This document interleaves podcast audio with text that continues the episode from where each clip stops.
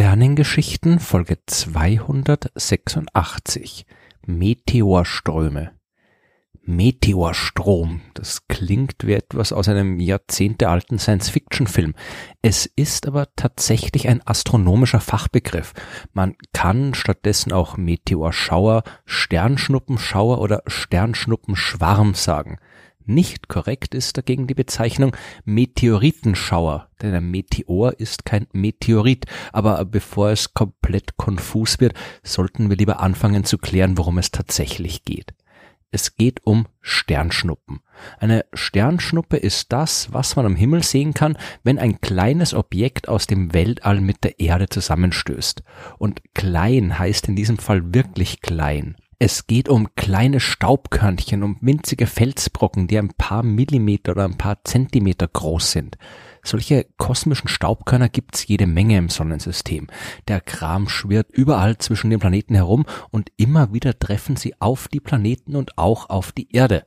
Weil die Objekte dabei mit enorm hohen Geschwindigkeiten von bis zu einigen Dutzend Kilometern pro Sekunde auf die Atmosphäre der Erde treffen, bleibt das nicht ohne Folgen. Bei ihrem rasanten Flug durch die Lufthülle unseres Planeten reißen sie Elektronen aus den Hüllen der Atome, aus denen die Luft besteht. Wenn diese Atome sich die Elektronen wieder zurückholen, wird dabei ein wenig Energie abgegeben und das können wir als Leuchterscheinung wahrnehmen. Diese Leuchterscheinung heißt offiziell Meteor oder eben landläufig Sternschnuppe. Das Objekt selbst überlebt den Zusammenstoß im Allgemeinen nicht. Es verglüht durch die hohen Temperaturen beim Flug durch die Atmosphäre. Nur größere Brocken können den Eintritt in die Atmosphäre überleben, es bis zum Boden schaffen, wo man sie dann aufsammeln kann und Meteorit nennt. Aber um die soll es heute nicht gehen und auch nicht um die ganz normalen Sternschnuppen, die man in jeder klaren Nacht am Himmel sehen kann. Heute geht es um das Phänomen, bei dem während einer vergleichsweise kurzen Zeit überdurchschnittlich viele Sternschnuppen am Himmel zu sehen sind, um Sternschnuppenschauer oder eben um Meteorströme. Es gibt verschiedene Meteorströme mit unterschiedlichen Namen.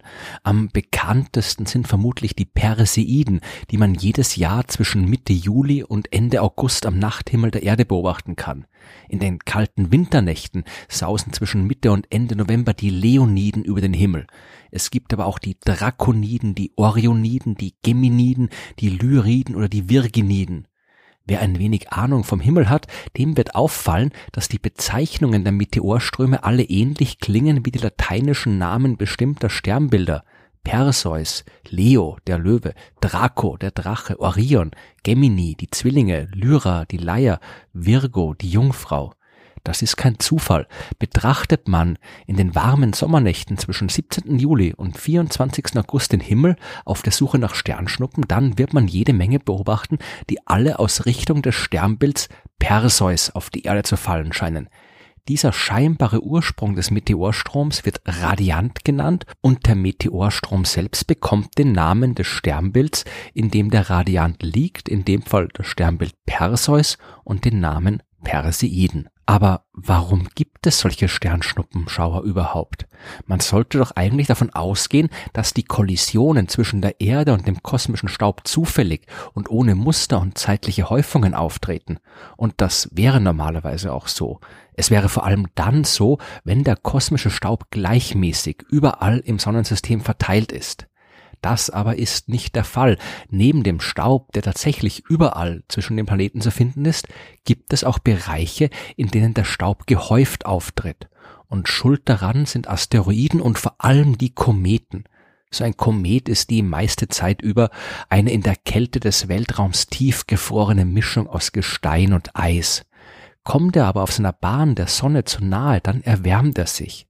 Das Eis taut auf, wird gasförmig und dehnt sich dabei stark aus. Das entweichende Gas reißt Staub von der Oberfläche des Kometen mit sich hinaus ins All. So entsteht, wie ich in den Folgen 44 und 45 genau erklärt habe, der Kometenschweif. So entsteht aber auch eine regelrechte Spur aus Staub, die der Komet hinter sich her durch Sonnensystem zieht. Dort, wo sich die Kometen bewegen, findet man also mehr Staub als anderswo. Und wenn die Bahn der Erde die Dreckspur eines Kometen kreuzt, dann gibt es sehr viel mehr Sternschnuppen als normal. So ein Sternschnuppenschauer wiederholt sich dann einmal pro Jahr, immer zur gleichen Zeit, wenn die Erde auf ihrem Weg um die Sonne herum wieder bei den Hinterlassenschaften des Kometen angekommen ist. Natürlich ist das alles nicht komplett exakt und vorhersagbar. Der Staub, den ein Komet hinterlässt, bleibt ja nicht einfach still im Sonnensystem stehen. Er bewegt sich, wird durch die Gravitationskraft der Planeten beeinflusst. Er wird auch durch die Strahlung der Sonne beeinflusst. Ein Komet verteilt seinen Staub auch nicht völlig gleichmäßig. Mal verliert er mehr, mal weniger Staub. Das alles führt dazu, dass es klumpigere Regionen in der Staubspur gibt und relativ saubere Bereiche. All das ändert sich auch im Laufe der Zeit und deswegen kann man immer schwer vorhersagen, wie viele Sternschnuppen ein bestimmter Schauer in einem bestimmten Jahr wirklich produzieren wird. Bei den Perseiden zum Beispiel können das mehr als 100 Sternschnuppen pro Stunde sein. Es können aber auch deutlich weniger zu sehen sein. Die Menge an Sternschnuppen hängt auch davon ab, wie lange es her ist, dass der Komet seinen Staub abgeladen hat. Wenn er gerade erst vorbeigekommen ist, gibt's noch jede Menge Staub und viele Sternschnuppen. Das ist etwas, was man bei den Leoniden gut beobachten kann. Die werden vom Komet Tempel-Tuttle erzeugt. Der braucht ungefähr 33 Jahre für eine Runde um die Sonne. Das heißt, er lädt auch etwa alle 33 Jahre neuen Staub im inneren Sonnensystem ab. Wenn er das gerade dann tut, kurz bevor die Erde seine Spur kreuzt, kann es richtig viele Sternschnuppen geben. Im Jahr 1966 konnte man so im November ein paar tausend Sternschnuppen pro Stunde beobachten.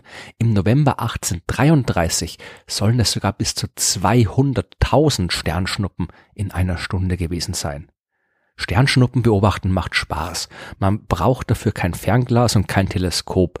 Man braucht nur einen Ort mit gutem Blick über den Himmel und eine möglichst dunkle und klare Nacht ohne störende Lichter in der Nähe. Dann legt man sich einfach zurück, blickt hinauf zu den Sternen und früher oder später wird man eine Sternschnuppe sehen. Wenn man sich für die Beobachtungsnacht die Zeit eines Meteorstroms ausgesucht hat, dann kann man die Sternschnuppen in kurzen Abständen immer wieder über den Himmel sausen sehen. Man sollte sich dann aber auch etwas Zeit nehmen. Am besten klappt es mit der Beobachtung in der zweiten Nachthälfte, kurz vor der Morgendämmerung. Wenn man dann am Himmel in Richtung Osten blickt, schaut man genau in die Richtung, in die sich auch die Erde selbst dreht. Dort ist mit den meisten Sternschnuppen zu rechnen. Genauso wie es ja auch viel wahrscheinlicher ist, dass Insekten bei einem fahrenden Auto auf die vordere, in Fahrtrichtung gelegene Windschutzscheibe klatschen und nicht auf die hintere Heckscheibe.